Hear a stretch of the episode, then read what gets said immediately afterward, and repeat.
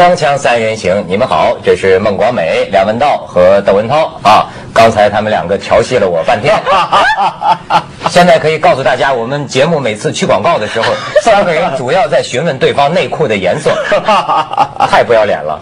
什么太不要脸？我才刚走进来，我不晓得发生什么事情了。就是你在问我今天穿没穿内裤，我才没有呢。没有啊，是你主动的告诉我说你今天不穿内裤嘛，不晓得干什么。好好好好。全部剪掉。呃，全部都冤枉我啊！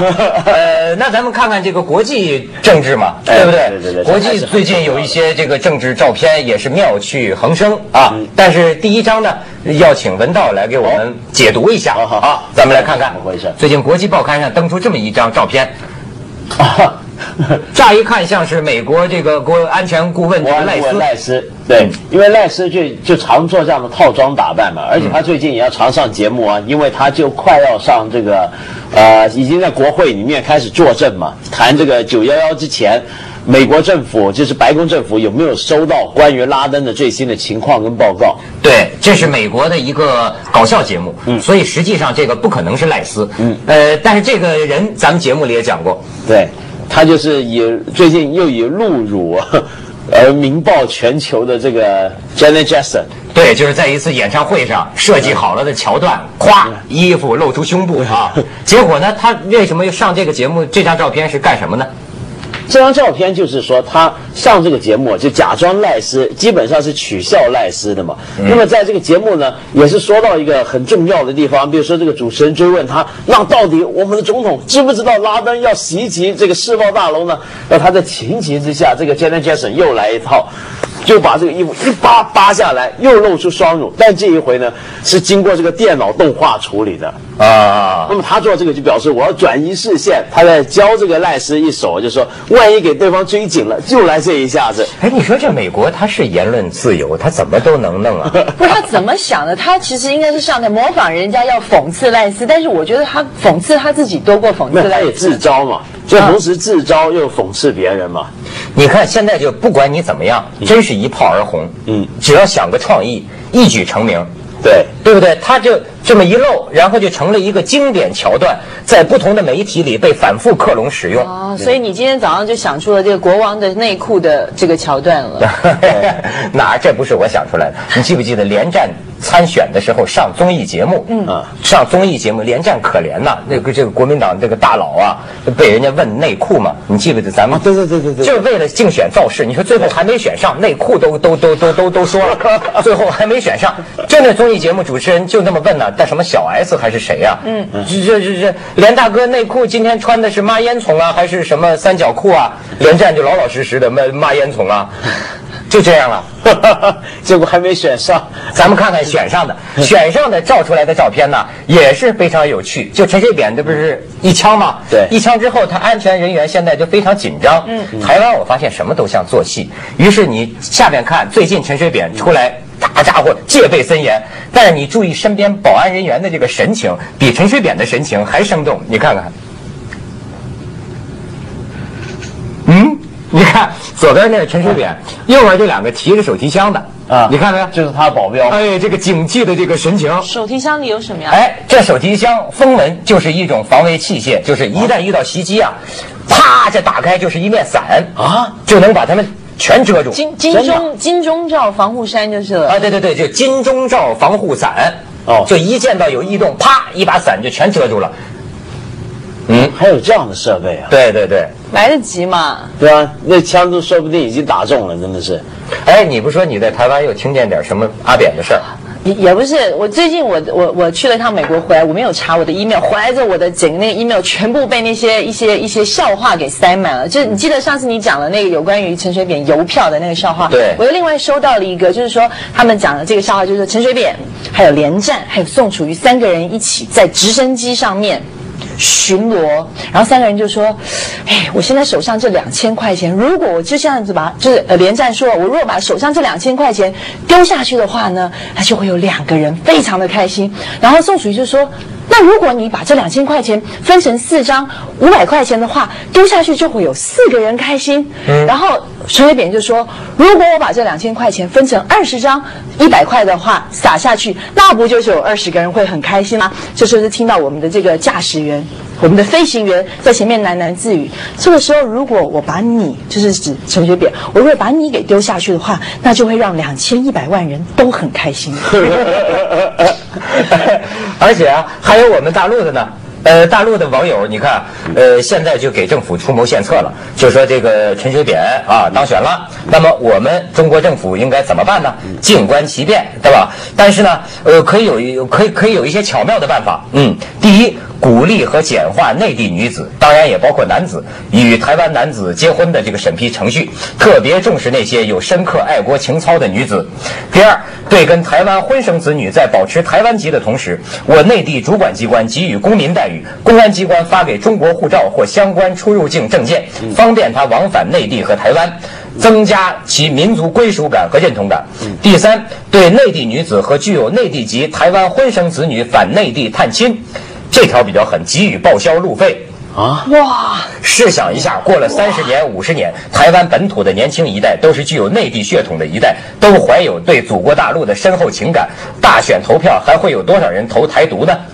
这招很很很深谋远虑啊！厉害了，这招很厉害。但是问题是什么叫做有内地血统的人？不，他的意思就是说，现在不是有大陆新娘嘛？啊，我们鼓励提供方便，多多的嫁给台湾男子，将来他们生的孩子不都是有一半？但你本来讲血统的话，你要是真的要讲血统的话，那本来现在台湾的两千就本来就同一个血统。这已经是他他不一样，他忘了，他忘了，他忘了五十年前的事情。而且你看，而而且呢，就是说他给他回大陆提供方便，乃至于报销路费。你想这样的话，他确实就跟大陆亲呢，比现在他距离近得多呀。文文涛，你愿意嫁给我吗？这都不是问题，朝一个路，这样以后我们的小孩就可以报销路费了。好，不过咱们还是说点这个正经的哈。既然说到这个婚姻呢，呃，充满了不幸啊，充满了不幸。这个尤其是你看我手头啊，呃，有一张这个。四月十三号，四月十三号的这个香港的《东方日报》，根据这个报纸的报道，发生了这样一起惨剧啊！就这个香港男人呐，当然这个案子最终不知道是怎么回事啊，就是说有个香港男人，反正也很穷啊，原来有个原配的老婆，结发之妻是香港的，后来呢又在四川找了个女的，生了俩孩子。这下呢，就把这个发妻给离婚了嘛，然后就办这个手续嘛，就是他内地的这个四川老婆就来到了香港，但是来到香港之后呢，也没工作，家里就靠这个香港男子拿三千块钱的中元金，结果结果呢，最先的一次报道我看到的是这个灭门惨案嘛。呃，说是怀疑他老婆发疯了，嗯，他老婆在家里把两个亲生的孩子给杀死，然后又把老东呃老 老东老公刺伤了，刺成重伤，嗯，然后就又自杀，嗯，对吧？但是过两天我就说看到这一天的报纸上登出来呢，就是问周围的邻居，嗯，邻居不相信，邻居说这家老公一向虐待他老婆，嗯，不让他老婆睡床啊，嗯，就让我们这四川老婆呀。就睡在躺在地上，然后在地上还用水把他淋湿了啊，然后再用这个风扇呢对着他老婆的头来吹，而且有时候呢还会把他老婆就赶到走廊上头，在走廊上头追着打，这邻居们都看着。那另外有时候就把他老婆的私人的物件全都丢到这个走廊上头。他为什么呢？他报仇啊！他就他报仇嘛，他报什么仇呢？他认为这个仇是这样，他就骂这个老婆没出息，怎么没出息？说你来到香港也找不到工作。那么叫他去申请综合援助金啊，就是香港的社会福利保险金啊，就是也不发给他，因为按照种种规矩，比如说他刚来香港还住不够七年嘛，就不发给他，所以这老公就嫌他没用，就而且另外还有个很重要的地方，就现在这个是有有争论的，因为有的报纸就说呢，这个老公啊，他当年在四川娶了这个姓金的这个太太的时候啊，他有个要求，他说你跟我生了孩子就想嫁给我吗？不行。我看你妹妹也长得挺好的，要找他妹妹来一起来伺候，要二女共侍一夫，这才我才愿意跟香港我才愿意离婚。对我，然后我才跟你结婚。那么后来呢？好像说到了香港之后呢，他就骂他这个太太：那你妹妹怎么不见了？上哪去了？对，而且有时候呢，他这个人听说就是欲望要求虚所无度啊，就不止天天要搞他老婆，而且连那两个女儿啊，他有两个女儿，他也常常对他们上下其手。哎呀，咱们可以看看这个照片，咱们可以看看报纸上登出来的这种，这就是说他平常虐待他这个四川老婆的几种法术。刚才文道说的，殴打了，然后不给睡床，就在水泥地上让他坐着睡。有时候他老婆想躺在地上，他就往地上泼泼冷水，就把地全弄湿了。嗯啊，你再看看下一张照片，你看这个就是灭门惨案呐、这个这个这个警员呐，工作人员就把这个尸体从他们这个住处抬出来。咱们这个广告之后接着讲，锵锵三人行，广告之后见。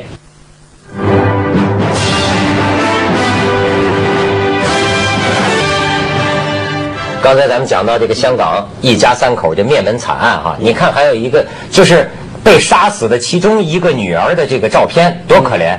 几岁大的这个两个女儿，对开始说是被发疯的双胞母母是双胞胎啊，是双胞胎开始说是被发疯的母亲杀的，嗯现在看来死因有可疑。对，因为现在又有一个说法，说是应该可能是个丈夫把太太跟两个女儿都杀了之后呢，又把自己弄成重伤，然后去故布疑阵。所以，因为这个，你想他虐待自己老婆，嗯，虐待老婆，好像老婆还曾经找过一个区议员投诉，对。投诉了一回哎然后庇护所住了三次了。对呀、然后她老公把她弄回来，但是弄回来的时候，她老公就跟周围邻里就说放话，就是说我把她弄回来，我好好给她吃，给她吃虾，给她吃鱼，给她吃蟹，养她一个月，养肥了我再汤她。你说这个对自己的妻子啊，这这恶毒啊！肯定精神有有问题的，因为我觉得这个问题啊，不是一个个别的问题啊，呃，其实，在他们住的那个区域啊，天水围那个区域啊，我觉得类似的这种家庭的暴力事件，现在有一个增长的一个数字嘛，而且你会看到那个地方是一个很压很压抑的一个社区。香港现在有几个这样的地方，天水围。过去的屯门、呃将军澳、东冲这几个社区都有一个危险的地方。它危险在什么地方呢？就是这些社区都是离开香港市区很远的地方。我想你肯定没去过，对不对？你们肯定没去过。这些地方特别的隔绝，特别的遥远。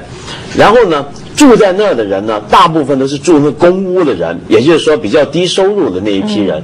那么这一批人呢，他们住在那边之后呢，他们要么就有工作的话，就要回到市区工作，对不对？他一来一回花的时间很长。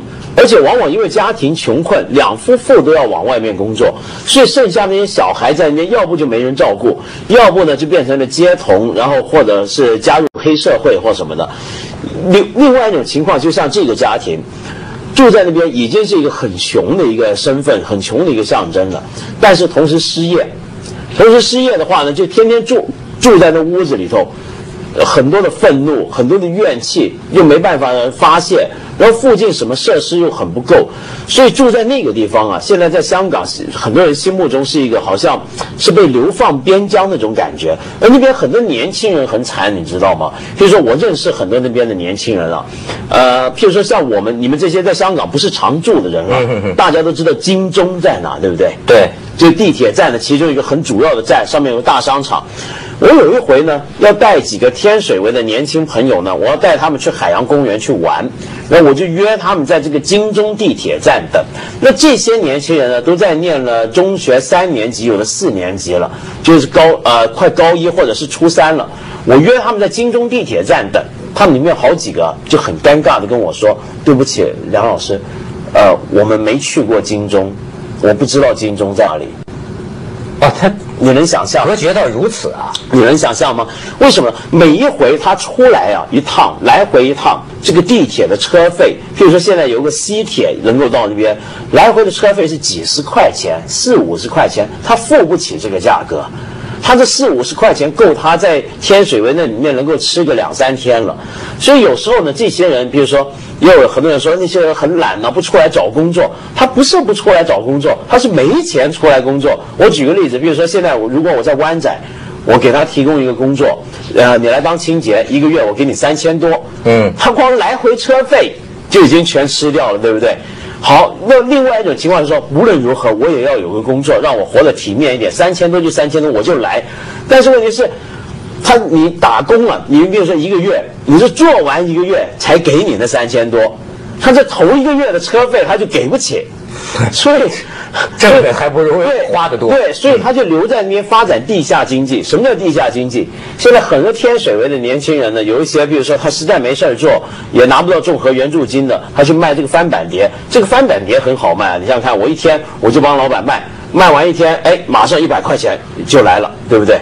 不用任何成本嘛。嗯所以现在这几个区域的问题很严重，而且更惨的是这几个区域的平均年龄啊，这个人口的平均年龄你知道几岁吗？现在天水围是三十岁。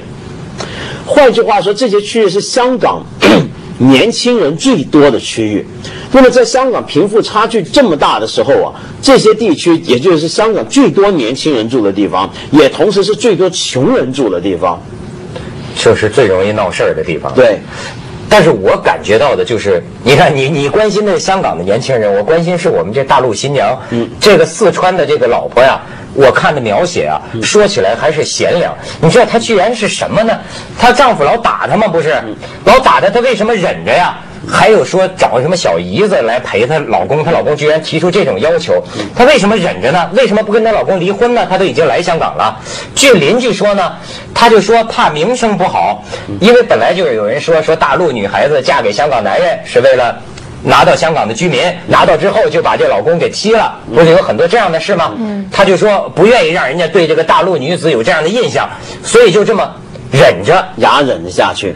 我就想起，你说现在有些女孩子，你知道前不久这个南京出了一起强奸案，嗯，这个强奸案这一个年轻姑娘吧，她租这个三房一厅这么个房子，原来是跟两个女的合租，嗯，后来这俩女的走了。她就她自己负担不起，她就找，最后招来了一个男的，找人跟她合租。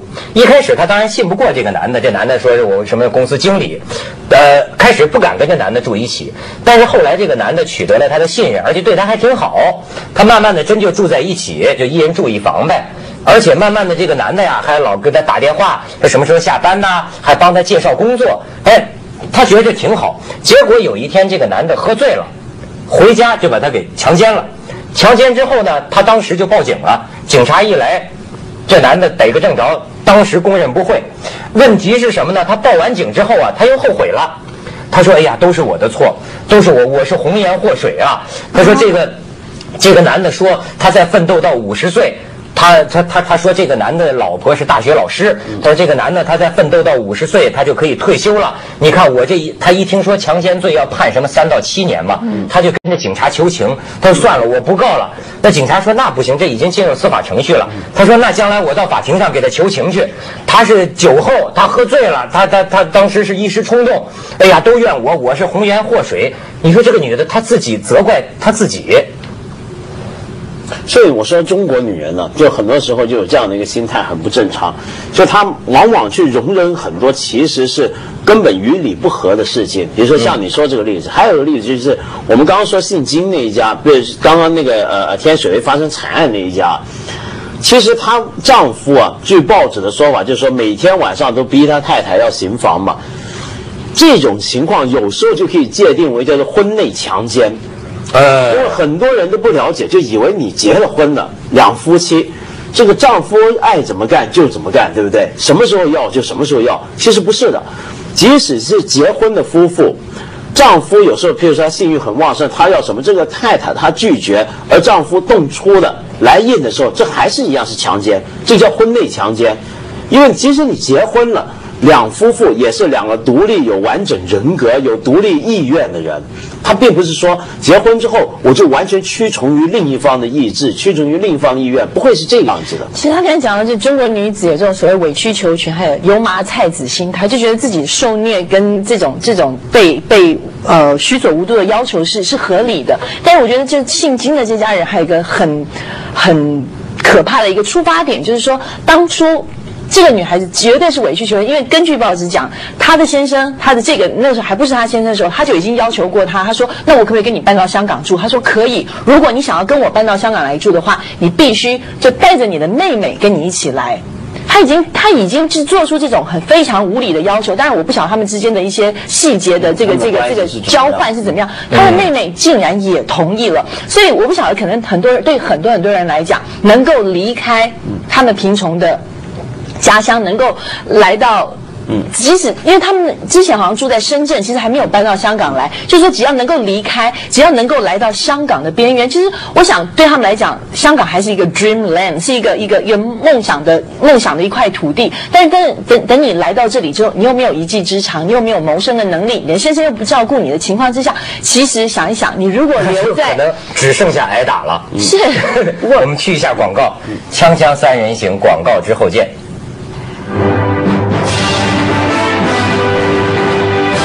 哎，光美，其实我觉得现在很多，但是大家都希望能够赶快尽用最快的速度脱贫脱困。那可能很多女孩子，她可能就是说，我们不愿意选择什么。特特种行业可能是一些脱贫脱困的方法，但是我觉得用这种委曲求全，这个二女共侍一夫，这种绝对是一个不合理的要求。这个是邻里传闻啊。对，这个香港记者还真的问了他四川那俩妹妹，那俩妹妹说没没有这样的事儿，但是说这个人确实不是东西，他确实不是人，对对对他们姐姐确实很不好。而且他跟他姐姐的关系啊，是他跟他姐姐怀孕，让他姐姐怀孕了之后。在这种情况下，你要想想看，有可能是这个女孩子她怀孕了，已经有两个小孩，那他能怎么办？她就是想着，那我就只好嫁给你，跟着你去。所以她未必是因为真的很想到香港，因为现在到香港啊也很不划算。呃，因为香港对新移民啊还是有很多的歧视，很多很多的歧视。比如说，最近由于这个香港不是说这个财政预算很紧嘛，所以压缩了这个社会福利的这个钱啊。现在很多过去新移民来香港是立刻可以申请这个综合援助金，但现在要住七年。所以这个女孩现在嫁死掉的那个太太，她就是因为这样子拿不到那个综合援助金，所以她丈夫就迁怒于她，迁怒于她，你这个人都，你这人没。